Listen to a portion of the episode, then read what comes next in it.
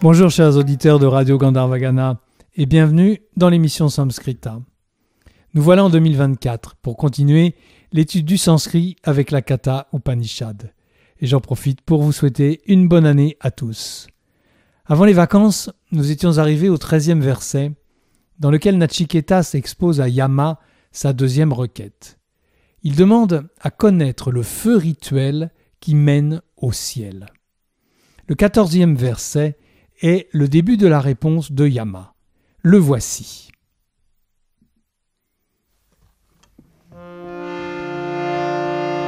Prate bravimi tadume niboda swargamagnim nachiketa prajanan anantaloka ptimato pratishtam viditwa metam nihitam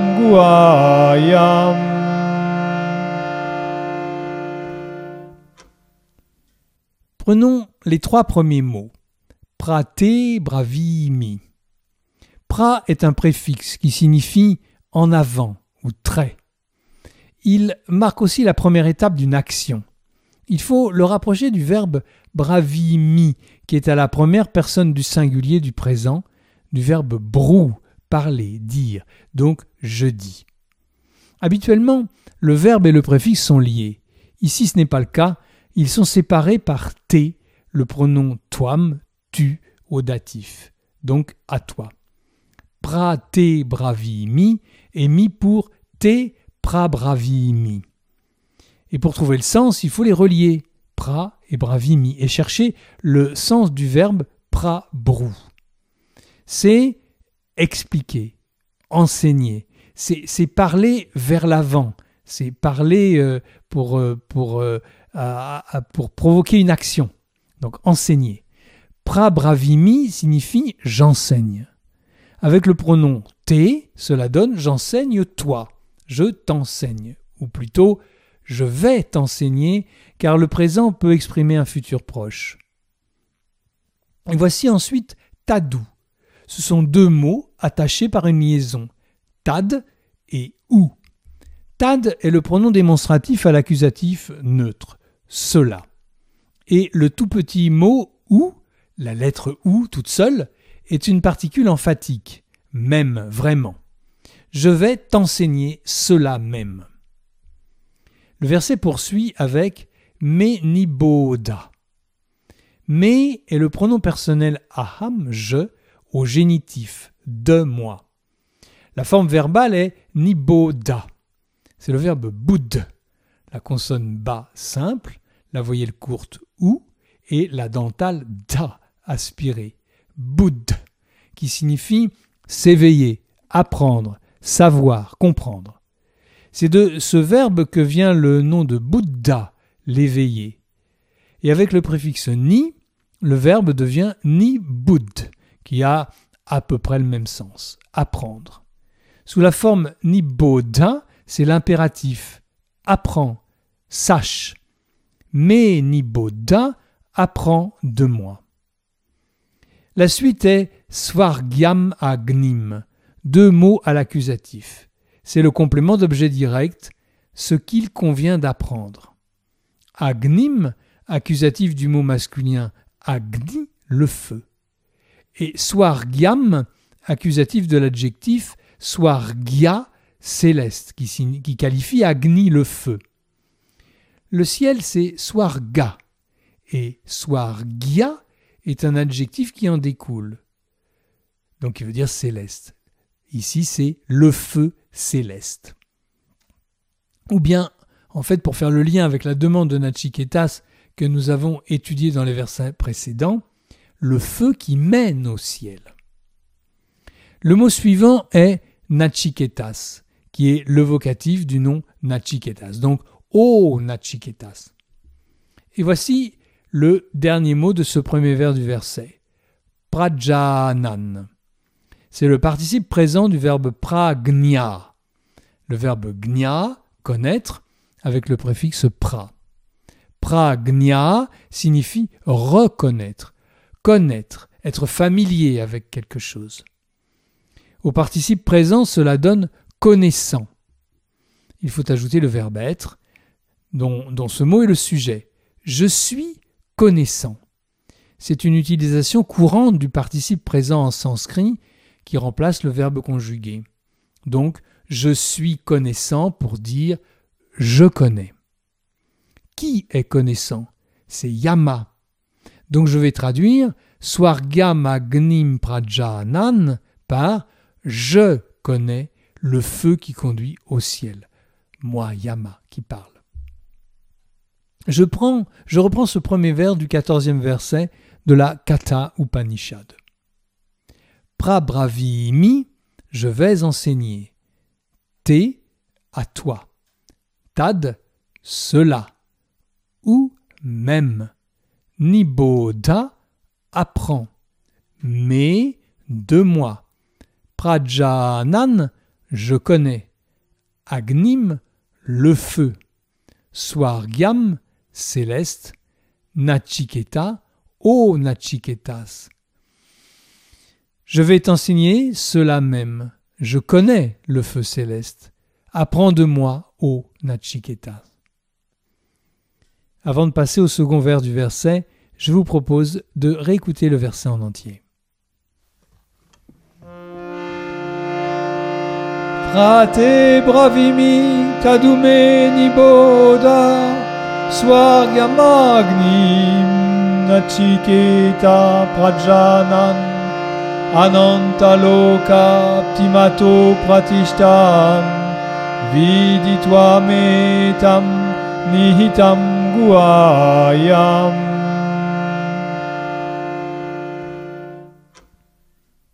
Le premier mot du deuxième vers est anantalokaptim. C'est un mot composé formé de ananta, suivi de loka et enfin de aptim. Ananta est le contraire de anta, la fin.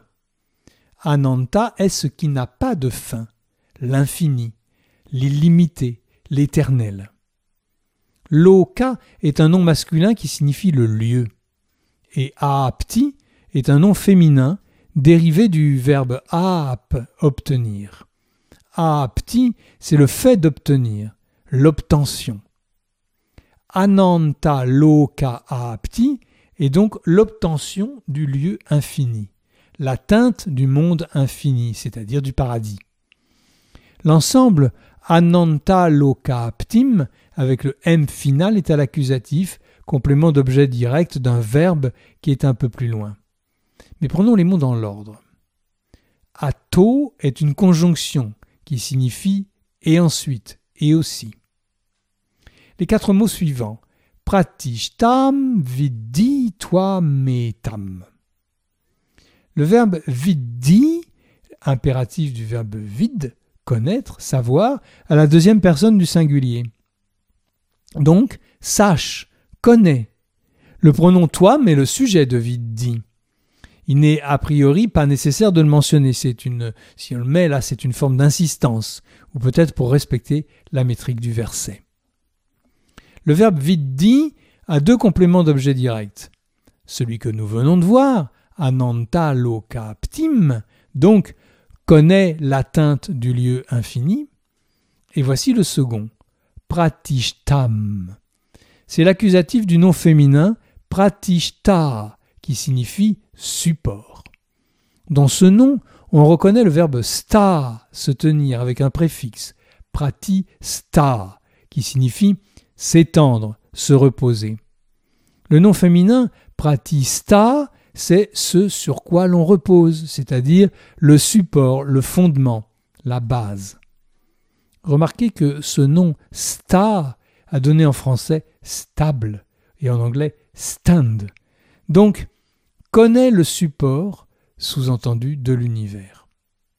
Ces deux expressions, la teinte du monde infini et le support de l'univers, qualifient le mot suivant qui est le pronom etam, à l'accusatif également, donc connaît celui-ci.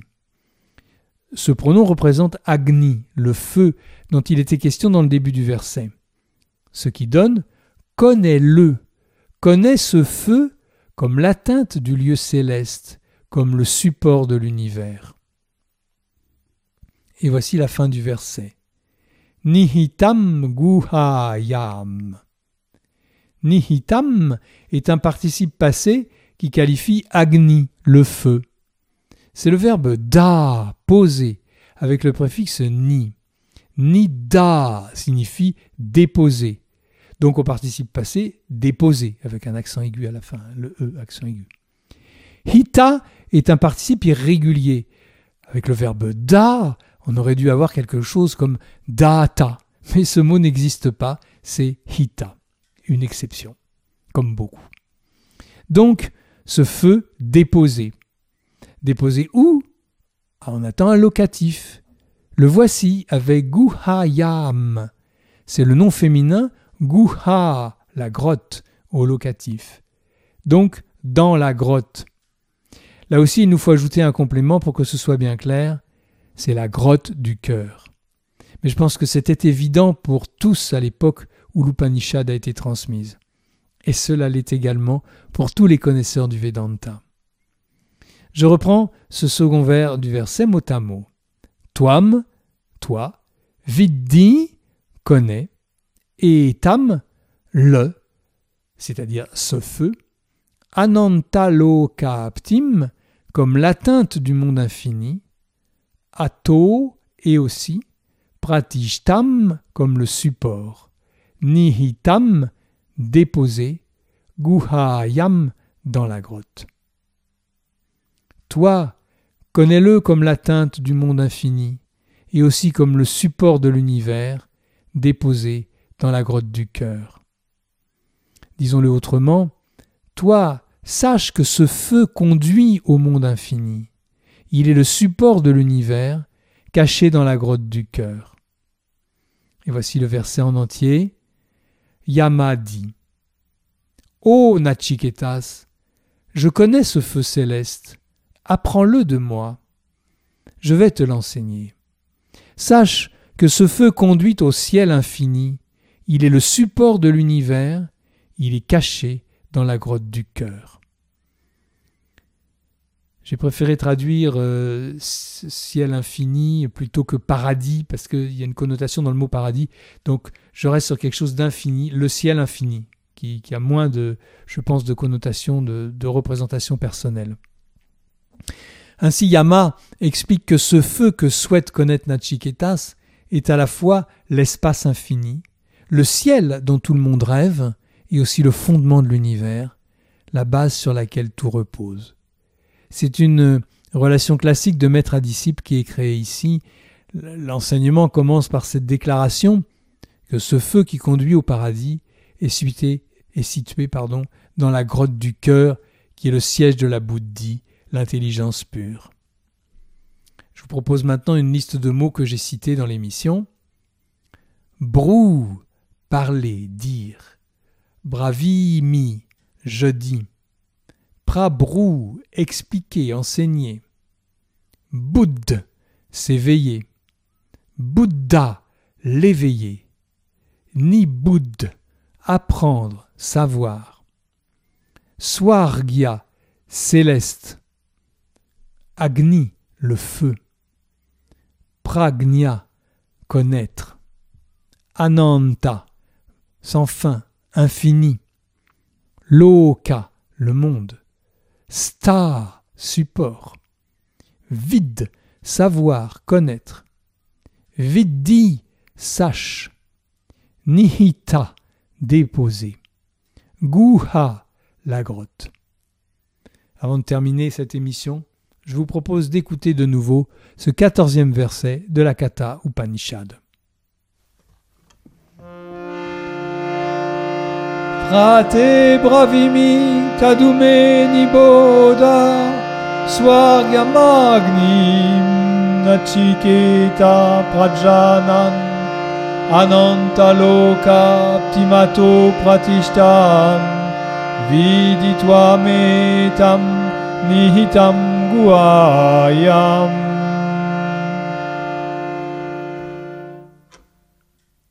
Voilà, c'est fini pour aujourd'hui. C'est avec un grand plaisir que je vous retrouverai jeudi prochain pour continuer cette étude du sanskrit par les versets de la Katha Upanishad. Je vous souhaite une belle semaine. À bientôt!